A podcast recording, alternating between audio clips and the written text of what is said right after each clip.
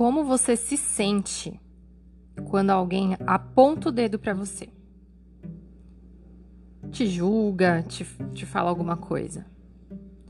Nem liga, fica preocupado, triste.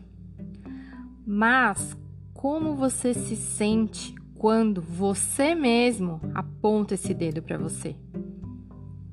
Quando você não tem empatia pelos seus erros, quando você não aceita quem você é ou que algo que você tenha feito, como que você se sente? Estamos começando mais um episódio do podcast Sua Manhã Mais Positiva. O meu nome é Juliana Aguilar e no episódio de hoje nós vamos falar sobre autocompaixão. A gente sabe ter muita compaixão com o próximo, né? Empatia, a gente entende porque a pessoa agiu de certa forma, sabemos dar conselhos maravilhosos para que as pessoas passem pelos problemas delas, né? Que elas se entendam, que elas tenham paciência com elas mesmas, né? Mas e quando é com a gente? A gente se dá esses mesmos conselhos? A gente tem toda essa paciência com a gente mesma, a gente aceita errar, a gente olha para os nossos erros com a mesma compaixão e entendimento que a gente olha para os erros das pessoas que estão ao nosso redor. Isso dói, né? Isso dói porque geralmente a gente não tem essa autocompaixão. Geralmente nós fazemos ao contrário, nós nos crucificamos. E o episódio de hoje é justamente um convite para você fazer essa autoanálise de como você se trata, como você se trata quando você erra, quando você acha que você não está bom o suficiente, que você não é bom o suficiente. Como você se trata? Antes de continuar, gente, no nosso tema, eu queria contar uma coisa para vocês que eu já até contei no, no episódio anterior. Mas a sua manhã mais positiva foi indicada no prêmio Best. Eu nem tô acreditando. É um negócio tão surreal, sabe? E aí, nessa primeira etapa, para que eu consiga passar para a próxima etapa, né, que são os 20 mais podcasts indicados, eu preciso do voto de vocês. Então, essa primeira etapa vai até o dia 5 de maio e cada pessoa pode votar uma vez por dia. Se vocês puderem votar, nossa, eu agradeço muito, vou ficar muito feliz, porque eu acho que sozinha eu não vou chegar em lugar nenhum. Mas nós juntos, né, que nem eu costumo falar, os girassóis virados um para o outro, trazendo energia, trazendo coisas boas, nós juntos somos capazes de chegar longe.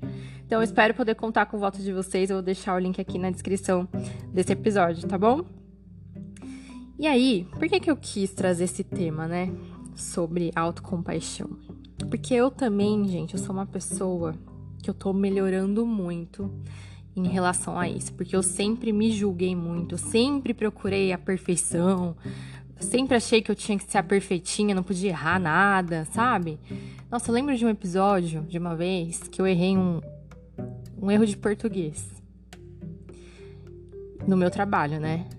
E aí, meu, as pessoas erram português o tempo inteiro. Um monte de gente erra. E assim, foi um erro lá. É um erro, não deixa de ser um erro, mas assim, não precisava eu ter feito tudo o que eu fiz, sabe? Eu fiquei chorando, eu chorei uns três dias, porque eu falei, como assim eu fui errar?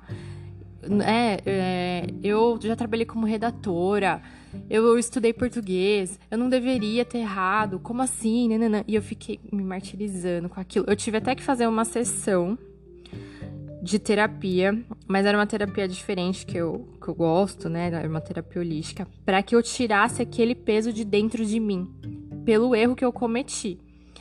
E aí, depois eu comecei a ver, aquele era um, um erro pontual de outros vários que estavam acumulados dentro de mim que eu não aceitava.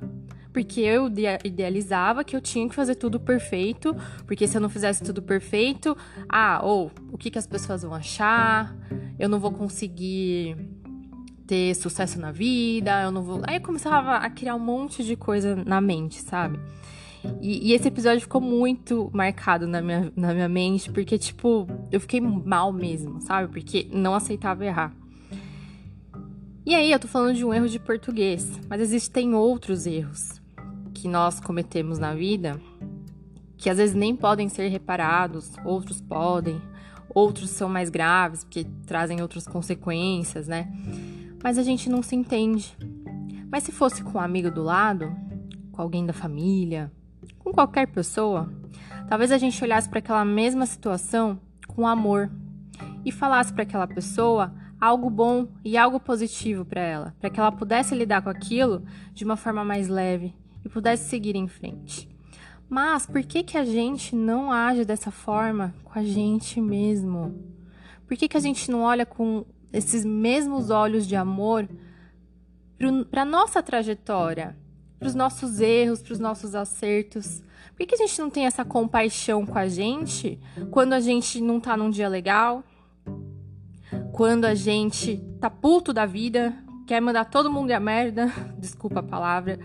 Por que, que a gente não tem. Se alguém tá assim no dia, você fala, não, calma, você não tá num dia bom, respira, vai dar uma volta. Aí com você, não. Ai, por que, que eu tô assim? Eu não posso estar tá assim. Por quê, né? E você pode. A gente tem que aprender a usar o conselho que a gente dá pro outro pra gente mesmo. A gente costuma colocar muita coisa ruim na nossa mente, né? Eu tô até lendo um livro, depois em outro episódio eu falo sobre ele para vocês. É um livro muito legal, mas eu não vou falar ainda. E eu tô aprendendo muita coisa boa nesse livro. E aí tem uma parte dele que ele, até fala assim: no plano físico, né, a gente não, não ingere qualquer alimento. Porque se a gente comer qualquer alimento, a gente pode intoxicar, pode ter um, uma doença, né? Pode acontecer um monte de coisa. Então a gente escolhe o que a gente vai comer. Porque a gente está pensando na nossa saúde. Você não vai comer um alface sem lavar, um alface sujo. Você não vai comer em qualquer lugar se você achar que não tá higiene, né? Se aquele restaurante não tem higiene. Você escolhe o que você vai comer. Não tô falando que entre saudável e não saudável, mas nessa linha de do, do que é permitido para você. Você escolhe. Da mesma forma, a gente deveria escolher os pensamentos que nós temos, porque no plano mental, se for ver, é a mesma coisa. Nós não deveríamos ingerir qualquer informação, porque senão a gente pode se contaminar com elas. E por que que a gente fica se autocontaminando com tanta crítica, com tanto julgamento, com tanto apontamento? Nós deveríamos ser a primeira pessoa a nos acolher, a entender que nós temos o nosso processo e nós podemos sim errar, nós podemos sim ter um dia mal, nós podemos sim um, se irritar com alguém um dia e tudo bem. A gente pode, a gente pode um dia estar tá insatisfeito com o meu trabalho. Tô... E a insatisfação, gente, ela é um sinal de mudança. Se você tá um dia. É normal, né? A gente tem, vamos supor, você tem um trabalho, aí um dia, dois dias da semana, três dias no mês, você não tá legal, você tá, tá de saco cheio, normal. Agora, você tá a maior parte do tempo satisfeito, isso é um alerta para mudança, de que você precisa da mudança na sua vida. Então você deveria olhar até com, como um lado bom, falar: opa, algo em mim tá pedindo mudança. O que, que eu vou fazer para ter essa mudança? E não se criticar, falando. Porque é muito, é muito normal, né? A gente olhar pra nossa vida e falar, nossa, mas eu tenho. A minha vida é boa, né? Eu tenho um bom emprego, uma boa casa. Eu não posso reclamar, eu não posso ficar insatisfeito, eu tenho que ter gratidão no meu coração. Sim, nós temos que ter gratidão no nosso coração pelas coisas que nós temos. Mas isso não anula o fato de que nós também podemos sentir insatisfações na nossa vida. E essa insatisfação ela pode ser sim um alerta de mudança, que, que a sua vida está precisando de movimento. E qual será esse movimento que você vai dar? É você começar a olhar para dentro e não tão para fora. É você começar a se entender. É simples, não é? Falar para você que eu já tô, uhul, não me julgo nunca. Mentira, porque ontem mesmo tava me julgando tá? Eu achei que eu não fiz um negócio que eu deveria ter feito tal. Eu fiquei, meu Deus do céu, Juliana, por que você não. Aí eu. Só que eu me resgatei. E é esse, é isso. Esse é o lance. Você se resgatar. Porque vai acontecer isso. A gente vai se apontar o dedo, a gente vai se auto-julgar, a gente vai. Só que você se julga, lembra, desperta e volta pro seu eixo. Eu fiquei falando, nossa, Juliana, você não deveria. Meu, que vacilo que você deu. Por que, que você foi fazer? E era um negócio, nem, nem era tão grave assim, sabe? Nossa, que vacilo, por que, que você fez isso? Que não sei o que. Eu fiquei me remoendo. Aí comecei a duvidar da minha inteligência. Olha só, olha só até que ponto nós vamos. Comecei a duvidar da minha inteligência, que não sei o que. Falei, nossa, meu, você não deveria tal. E aí depois eu parei, respirei e falei, meu, para, nada a ver. Isso aí é uma coisa que nem é tão usada, nem, não, nem, não mudou tanto a vida de, de ninguém, isso que você deixou de fazer. Não fez, agora volte a fazer, use isso como aprendizado, para não esquecer, anota, para não sei o quê. Aí eu comecei a pensar de outra forma, como se eu estivesse dando conselho para uma pessoa, mas eu estava dando conselho para mim mesma. Então tenta fazer esse exercício de primeiro se trazer para o presente. Aliás, primeiro, parar de intoxicar sua mente. Escolha os pensamentos que você vai ter, assim como você escolhe o alimento que você vai comer. Primeiro você escolhe esse pensamento para você não ficar, né? Aí se volta para o momento presente, porque a nossa mente divaga, né? Ela vai longe. Volta para o momento presente. E como que você volta para o momento presente? Uma forma simples. Perceba o seu corpo. O corpo, ele tá sempre no presente. O nosso corpo nunca vai estar tá no passado ou no futuro. Quem viaja é a nossa mente.